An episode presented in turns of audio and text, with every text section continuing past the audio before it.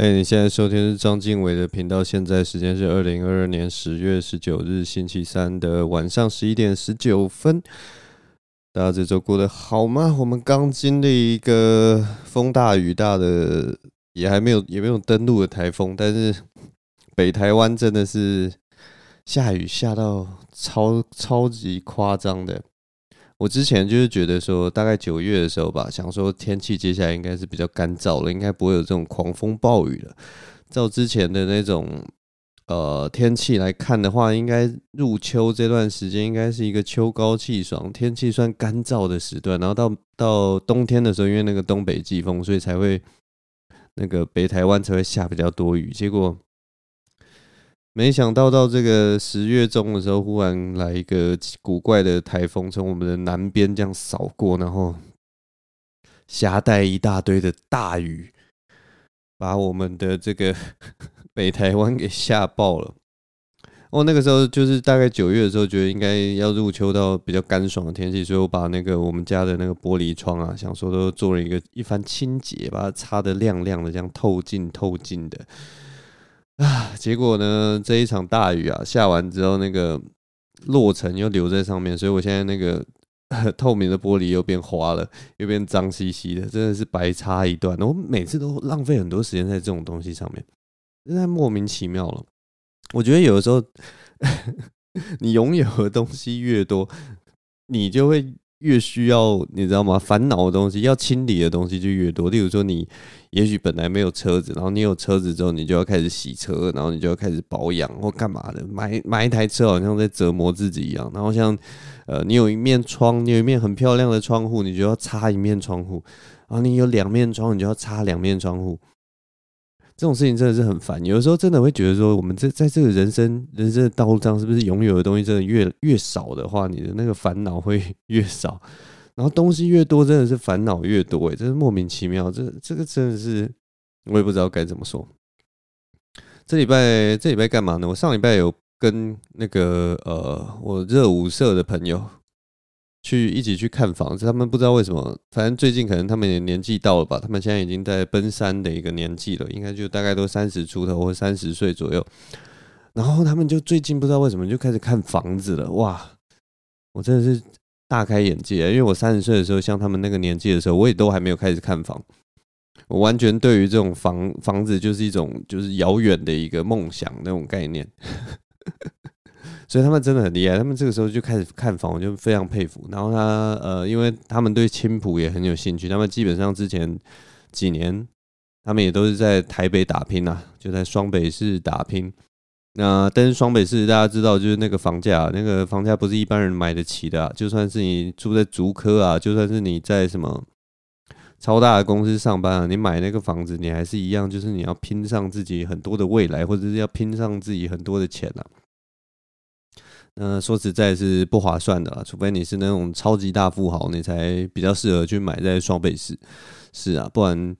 除非你就是那种双薪家庭或什么，然后家里又有一点本，然后你双薪可能我不知道，呃，这。丈夫跟老婆可能合计起来，可能年薪都有超过，我不知道，我随便讲个数字，大概五百或一千万左右。你再去买双北，你就会觉得哦，好像还还买得起。可是如果说是我们这种市井小民的话，双北真的对我们来讲，哇，简直是一个天方夜谭。所以大家当当然都会往外找嘛，有些人会去找林口啊，有些人会去找龟山，有有些人会在青埔，那还有像什么新庄复都心啊，或有人会去看那个新店啊什么。可是其实到新店哇，那个就。现在也是房价也是相对是还蛮高的啦，所以总之呢，他们就说要来看青浦的房子，所以我就想说，好，反正我就住附近嘛，我就陪他们去看。然后我这次去看的时候，其实最呃，我觉得最大的那个感想就是，每个人看房子，他们看的东西真的都不大一样哎。我忽然就意识到这件事情，因为有些有些东西是我当初在看房的时候就觉得，哎，这个东西很重要什么，然后我就会在家里做一大堆功课什么的。然后那天去陪他们去看的时候，然后听他们讲，然后听他们的顾虑，还有他们问一问代销的一些问题，我就发现，哎，哦，原来有些人看房子好像比较注重这一块的，所以他们会特别去问，然后有些人会注重另一块，然后就觉得真的非常不一样。反正我现在因为我我有有有点算但是已经经历过那，就是看房子什么的那个那个过程了，所以现在去看就觉得，哎、其实还是学到蛮多东西的，你知道吗？这种东西真的日新又月异啊。呃，我是觉得啦，这种东西就是看房子这种东西，反正就跟看青菜萝卜一样，就跟你平常日常生活买菜的话，如果你都这一辈这一辈子都不会去做菜的话，其实你大致上你不用了解嘛，你就是去吃那个菜就好了。呃，如果你没有要买房的话，你就没差，你就是。你就去住房子就好了，你不管是用租的还是怎么样，反正就是你就是负责住就好了，你根本不用去理解。但如果你今天要要有机会买的话，你这一辈子，也就算是一个小套房也好，你可能有一天你有朝一日就是要买房了。我还是诚挚的告诉大家，可能要稍微理解了解一下这方面的资讯了。然后你无聊的时候，就是去就可以去看房，因为我觉得看房其实是一件很好玩的一件事，因为对方其实。有的时候根本不知道你的底到底是怎么样，那你就预约了，然后去看，然后他一样就是要跟你做一个全盘的介绍，甚至就是你可以揪很多朋友，然后大家就是相约一起去看房，然后我觉得也是一个很好玩的行程。如果你跟你男朋友不知道去哪里，我就跟你说，啊，你们可以去预约一下看个房，当做一种参观的行程，然后 其实也是蛮好玩的。我其实觉得看房是一件。会学到很多东西，真的会学到很多东西。像现现在有一大堆那种房房子都会送一大堆，就是你觉得你你你不知道，你如果真的要买这个房子，然后有这个东西到底对你有什么帮助的一些科技产品，然后他们都会就是跟厂商合作，然后送给你。然后我有时候看到就觉得，哎，我为什么会需要这个东西？这个地这个东西真的有必要吗？之类的。但是其实也许就是。反正那些东西就是一些奢侈品，然后让你增加你的那个生活的，我也不知道，呃，要要去报修的 可能性，增加你报修的可能性吧。我不知道，我不知道有一些 科技产品到底是装来干什么。但是反正这次去的时候就觉得蛮不一样的啦，这种隔山观火斗，呃，那个叫什么？反正隔山观火的那种感觉啊，陪大家一起去看这个房子，蛮有趣的。嗯、然后我想想看，上礼拜还有干嘛？上礼拜还有一段时间是，呃、上礼拜那个谁啊，范钢群有来找我。反正范钢群他好像上个月还是上上个月，反正他都一直在韩国，他在韩国度假吧，过一个爽日子。这个就是大老板的生活。范钢群就是一个。呃，喜剧演员，然后他是一个大叔，就是喜剧演员中难得少见的大叔之一。然后他呃，他的正职是在卖马卡龙的，他卖的马卡龙叫做哈比比 H A B I B I，然后就是在那个台北市，还有应该新竹好像也有柜吧，就是他都在那个百货公司里面有设柜的那种马卡龙，那做的也是有声有色，很厉害的一个。一个马卡龙公司，大家如果有兴趣的话，可以去查一查。他们家的马卡龙是那种五颜六色的，然后口味都呃跟一般那种呃很传统的马卡龙不太一样。他们口味其实还蛮缤纷、蛮多元的啦。所以有机会的话，大家可以去吃。然后反正就是上礼拜的时候，也不是上礼拜，这礼拜这礼拜他应该礼拜一还是礼拜二的时候来找我吧。然后。对，然后我那个时候我就跟我女朋友说，哎，那个范刚群要来找我，然后我女朋友就因为我聊到喜剧这件事情嘛，她就跟我说，哎，你最近是不是都没有在做喜剧？然后你知道吗？我我就想，虽然脑袋里面就想，对，我的确是好像很久没有去 open mic，但是我觉得我还是有写一些东西啊，我在网络上还是有写一些东西，然后我自己。呃，私底下也是还有做一些笔记，就是有一些我可以觉得可以用的前提，我就记起来，所以我就跟他说有啊，我有努力在写啊，我都一直就是对，你知道我很累积很多稿，我很努力啊。然后结果我女朋友就说，那所以你现在是在跟我说，你做喜剧的方法就是一直邀喜剧演员来你家聊天，就这样而已吗？然后你写一些东西，就这样。然后你要你也不发表，你就全部留在你的笔记本里面。你做喜剧就是这样吗？然后我就回他不是，那我哪有这样？我就是软了，我不懂不懂。然后后来我原本要回嘴，结果我想想干，好像真的就是这样哎！我靠，我真的就是这样哎！我就。你知道吗？我我我觉得我今年对喜剧圈的贡献，应该就是把一些喜剧演员，然后拉到我家，然后陪他们聊聊天，然后放到网络上说：“哎、大家看，我有在做喜剧啊，我帮我在做访谈呐。”我好像就是这样。然后我 现场喜剧真的是可是我真的必须要说，就是你被那个你被那个疫情打断的时候，那个那个 flow，你知道吗？当你下定决心说好，我接下来要去现场去做现场喜剧，然后那个疫情一巴掌扫过来，然后你就想说。哇！我不想要中奖，我不想要得 COVID nineteen，觉得很不爽。好，那我现场就先不要去，我就先不要去。然后一不去以后，然后你就觉得哦，我在家 chill 还是蛮舒服的嘛。我为什么要去讲什么屁现场喜剧？然后最好笑就是我那个时候七月，我想说好，应该这个疫情从五月延烧到七月应该差不多。然后我七月一出去，马上就中中那个啊，马上就中。中 COVID-19，然后就在家里就很不爽啊，然后搞搞什么东西，就真的不知道这种事情到底要怎么办。然后你看最近又那个 BA five，BA five 要怎么讲？就是什么八八八五，八 five，反正就是那个新型的病毒就进来，然后你然后好像后面还有一个八 seven 哦，BA seven 好像也又又跑又怎样怎样怎样，反正就是这个东西真的是没完没了，我真的是快受不了了，就是觉得。啊，那我就在家里录这个 podcast 不是最安全嘛，对不对？然后真的就是反反正我就找一些喜剧演员来聊聊天，然后好笑就好笑，不好笑也是可以深度对谈，也不错啦。对，这就是大概就是我现在做喜剧的方法，还真的被我女朋友讲中了啊！真的是啊，但是不行啦，我觉得现场喜剧最重要还是要做现场，而且其实其他喜剧演员都都超级认真的，好不好？北部还是有一大堆喜剧演员，就每天都在那边上台。啊，真的是汗颜呐，汗颜呐！像那个什么李立啊、巴斯啊，哇，都好努力，还会自己就是呃寻求一些场子，然后去做主持啊什么的。哎，真的是，我也不知道。好，反正反正这周那、应该哪礼拜几啊？我刚刚说礼拜礼拜二吧。办公群来找我，然后我就呃，因为他在他他是说他礼拜二的时候早上他要去。呃，台北的贵位吧，好像不知道他去干嘛，可能去去找那个呃柜位的那个销售人员去把把妹妹这样子啦，就是跟那些妹妹说，哎、马卡龙卖的好不好啊？这样类似这样，就是一个色老头的形象，去接触那些人没有啦，我这 我在诋诋诋毁他，但反正就是他去他的柜位跟处理一些事情，我也不知道处理什么，反正他就说他早上要去呃。台北，然后就问我说要不要来吃个饭，因为他从韩国刚回来嘛，然后他很想念我，就觉得哇，我每次跟静伟讲话都可以，你知道吗？神灵神神性充满，灵性灌爆我的脑门这样的感觉，所以呢，他就说一定要找我再吃个饭，然后我就好啊，那因为我刚好礼拜二也是刚好还在台北啊，所以就我们就在台北一起吃个饭，然后当然就是瞎聊一下，然后问问看他去韩国去哪里玩啊，多好玩什么的。然后呃，他就说他要再顺便就是，反正因为他要回新竹嘛，所以就开车载我回我家青浦，然后再来我家喝个茶、泡个茶、聊个天什么的。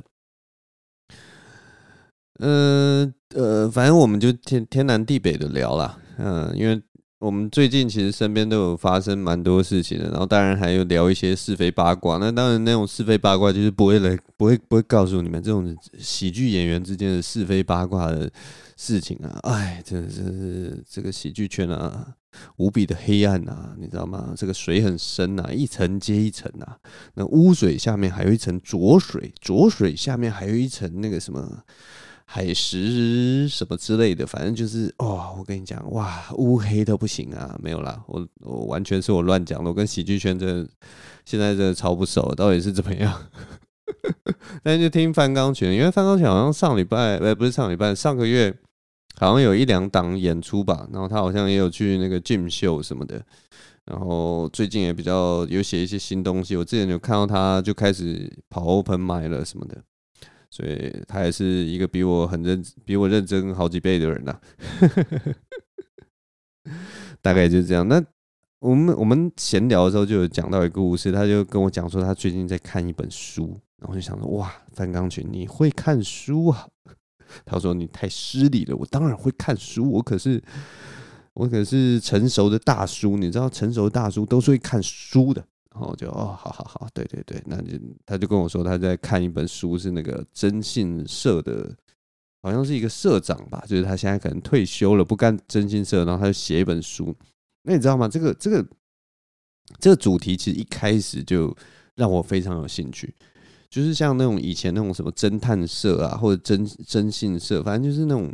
呃，或者警探。或者是警察，如果真的你要他写一本书出来，我跟你讲，他们的故事都超级多的，因为他们这一生中可能办过什么几百、几百个案子，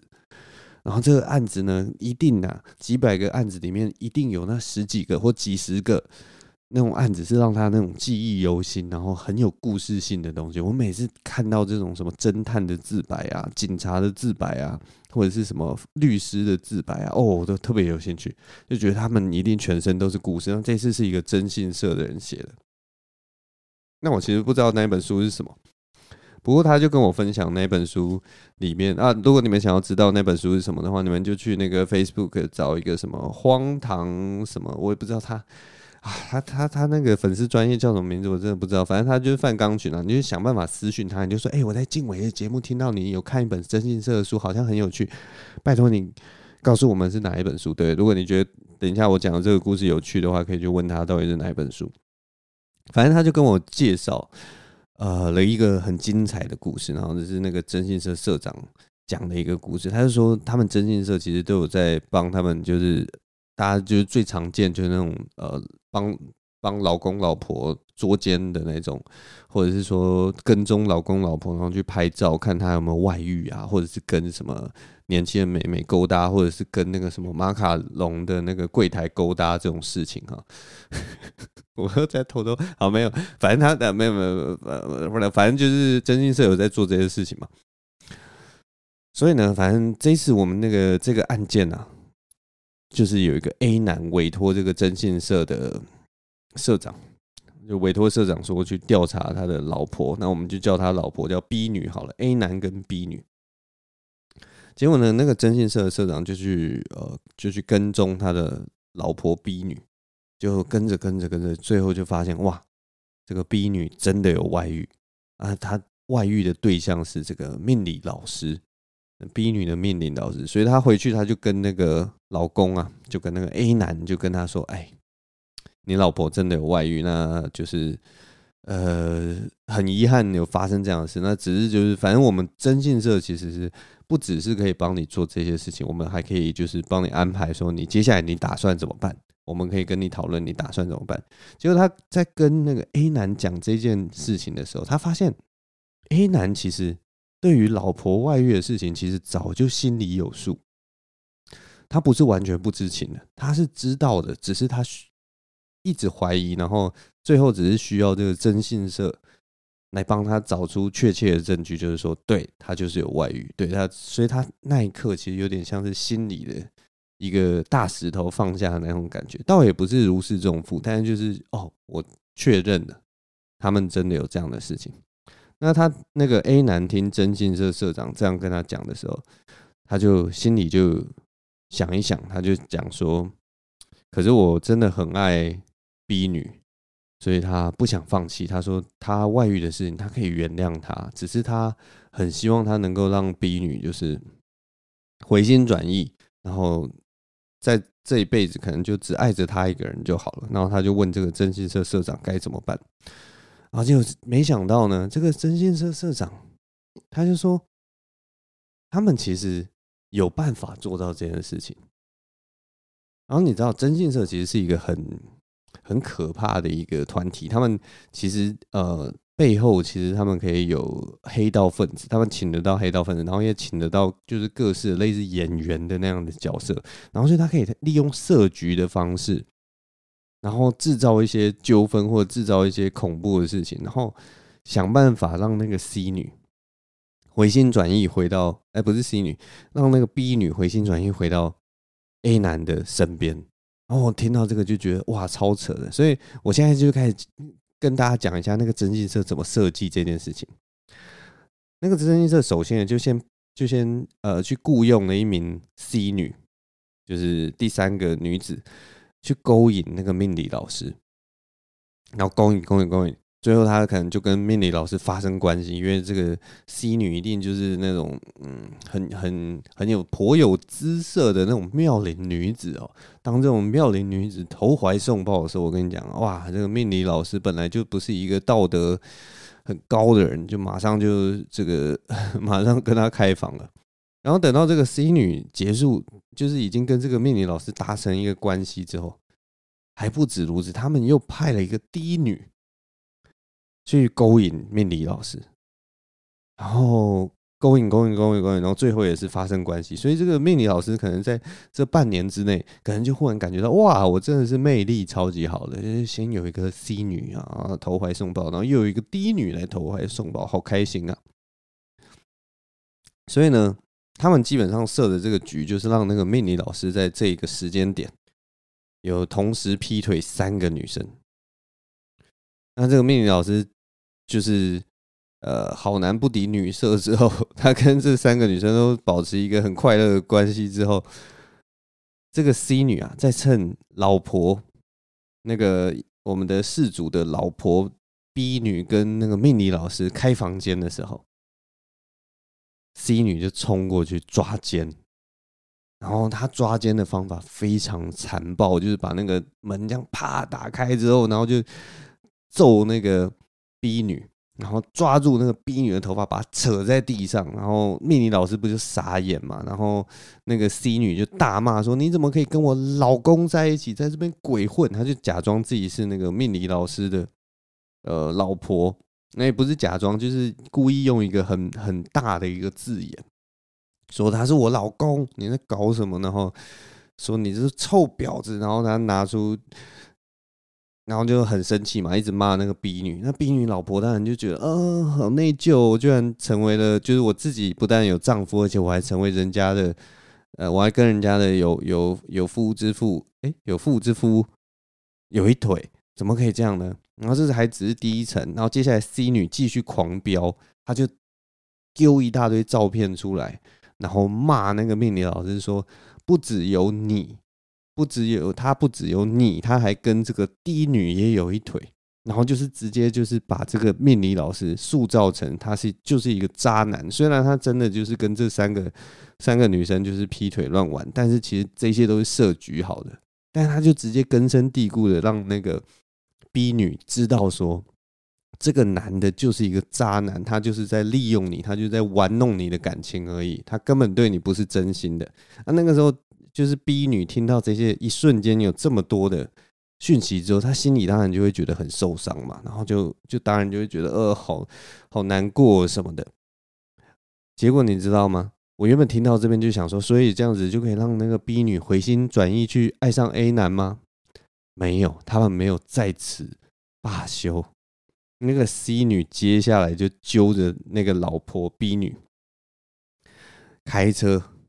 去找那个 A 男，然后就在 A 男的面前把他老婆摔在地上，然后对 A 男破口大骂，说什么把你家狐狸精管好，然后什么就说就说你这老婆就不检点，然后这样子，反正反正就是骂的很难听，然后让老婆在那个老公面前颜面尽失。这个时候呢，A 男在过去接纳了这个老婆，安慰她，安抚她。然后利用，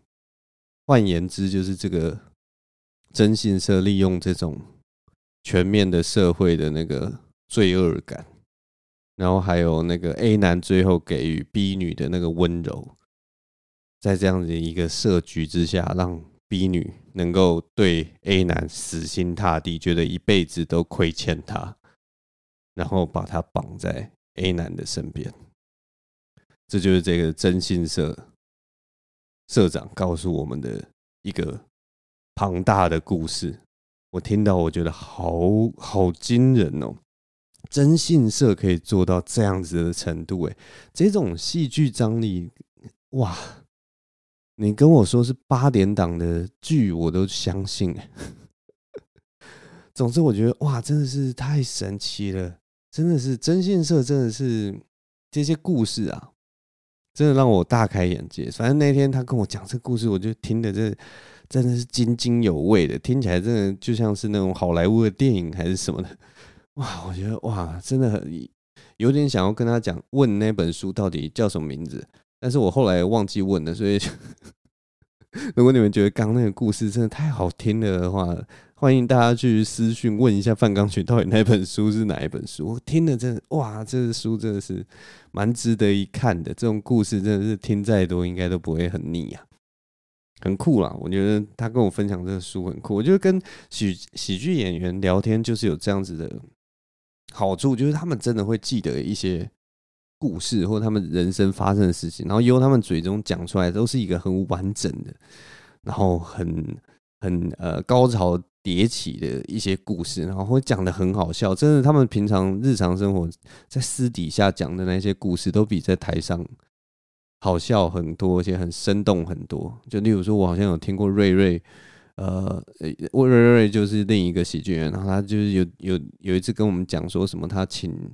锁匠来家里，还是水电工来家里的故事。因为是觉得，就是他在那个台台下，我们在只是在闲聊，然后我们就是说你根本就是在试段子吧？他说不是啊，我只是在讲说我这个故事很有趣，然后我们听的真的也都是津津有味，就觉得哇，真的人生有这些事情真的太有趣了。反正我觉得那种生活型的或故事，讲你的人生故事的时候，哇，我都觉得听得太有趣了。然后就很感谢范刚军跟我讲这个故事，太有趣了，让我度过一个很快乐的时间。我喝一下水。嗯，范钢群来找我，让我想到另一件事情，就是我这人其实真的对人呐、啊，就是。很多人都蛮有兴趣，而且我很喜欢听每个人的那种生命故事啊，或者他对一些事情的想法，然后在我的心中就是 judge 他们，没有啦，不会 judge 他们，就是但是我很喜欢听人家的想法。然后呃，我好像之前就有讲过啊，就是我后来就是因为不断的听各式各样的人的想法，然后我在那个呃高中时代留下一些朋友，大学时代留下一些朋友。呃，球队又认识一些朋友，然后呃，热舞社一认识一些朋友，研究所认识一些朋友，然后就最后到大概就是研究所这个阶段的时候，然后爬山又认识一些朋友，现在做喜剧又认识一些喜剧圈的朋友，反正就是每一个阶段我大概都会留下一些朋友，然后最后我大概到呃很很早我还没开始做喜剧的时候，我就那个社交能量跟那个数量就已经庞大到。我有点无法负荷，根本就几乎快要不能工作了。就是啊，你就一直几乎每天都在吃饭，然后周末都每每一个人都在跟你说要跟你出去玩，都要跟你约，然后就觉得哇，好累哦！我就一直在社交好了。我如果社交可以赚钱的话，我就一直社交就好了。结果。总之，我大概到三十岁的时候，我就开始有一个体悟，就是我我其实朋友真的不能那么多诶，朋友太多真的是负荷不来。然后我就真的要开始做一些取舍，就是诶，有些有些人就是你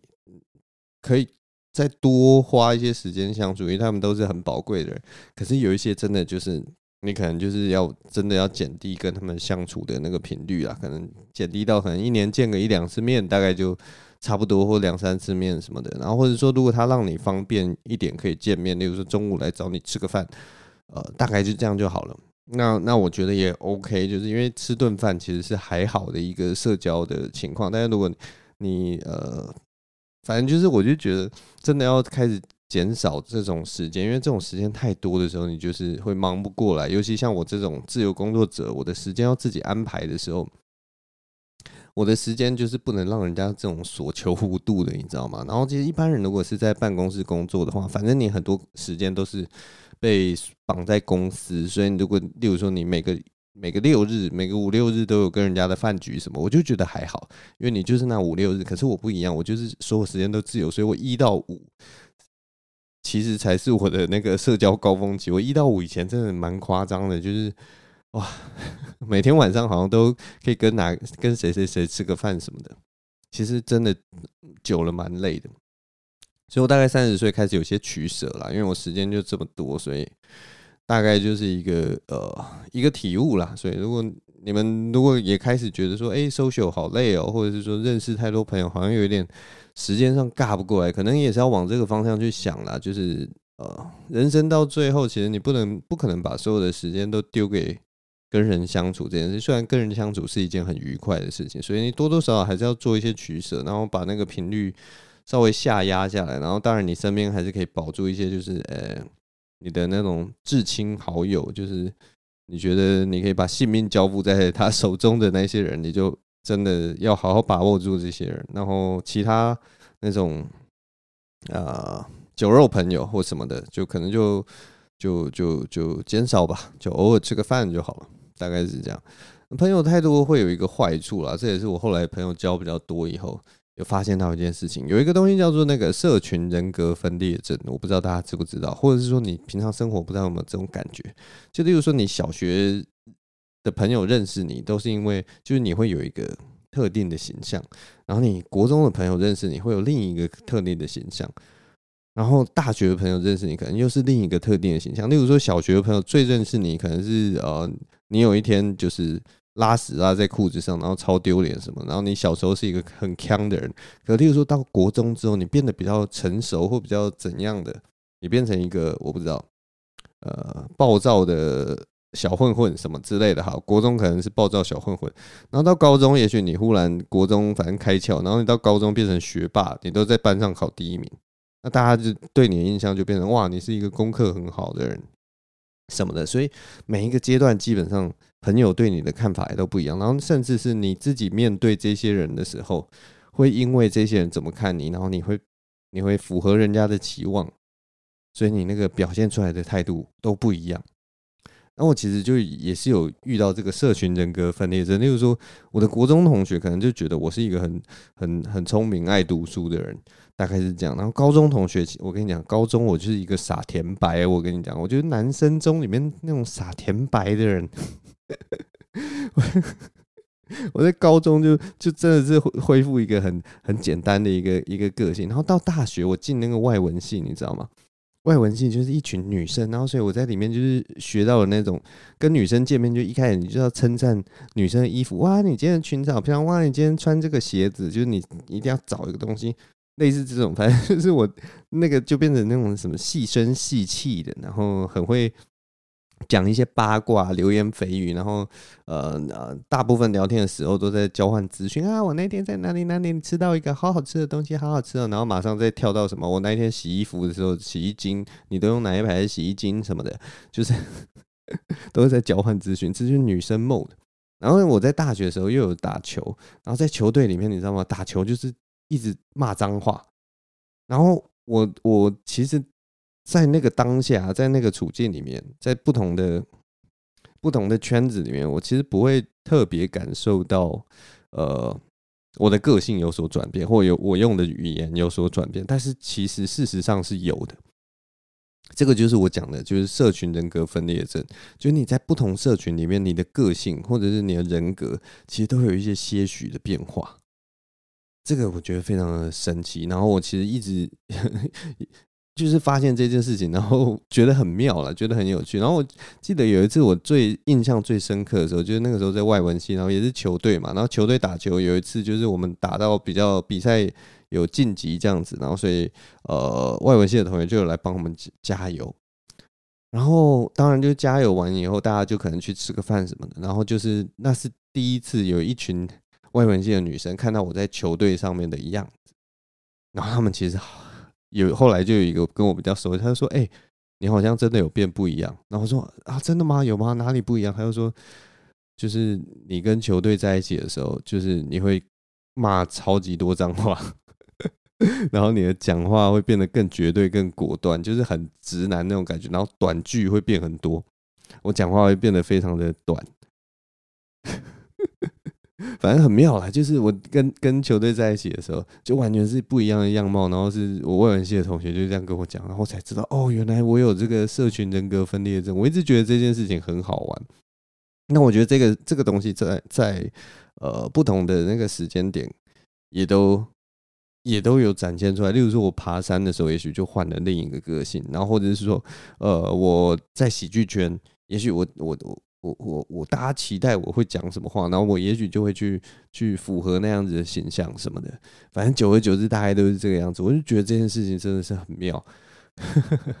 总是跟大家分享。我不知道大家有没有这样子的感觉啊，或者说大家的社群有没有差距这么多？因为我我这个人真的是。